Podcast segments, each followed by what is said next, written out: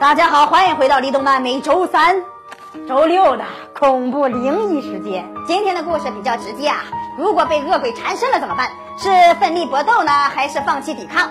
一起来看看。今天的故事吧，诅咒缠身。阿诺施瓦小红被一个恐怖的恶灵缠身，所以小红不得不变成一个优秀的死宅，每天趴在被窝里看动漫，用愉快的气氛来阻止恶魔侵蚀他的灵魂。有一天，阿诺施瓦小红的妈妈找到了一个解除诅咒的方法，并把小红带到了金湖村雷家屯四川幼儿园拐角雷三婆家后山第三个岔口道的那个大内如来寺隔壁的金太阳尼姑庵里。尼姑庵长看到了小红的情况，直接分辨出小红是被祖先的仇人诅咒，导致恶鬼中。曾获三次诅咒冠军的优秀鬼才，啪啪打脸鬼给上身了。话说的吓人呢。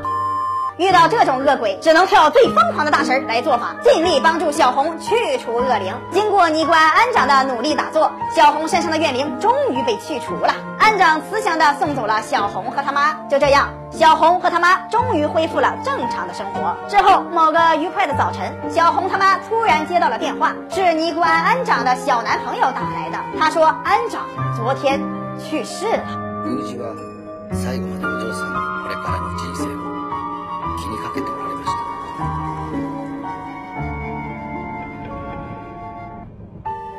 私には残りの人生を健やかにお過ごしいただけるようお祈りすることぐらいしかできませんが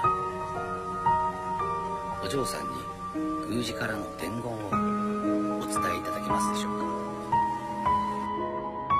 伝言？行ってきま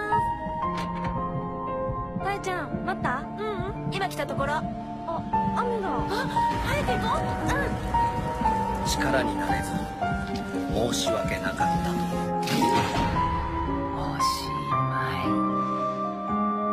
这集看上去有些恐怖啊，不过朋友们不用担心，这种情况是不可能发生的。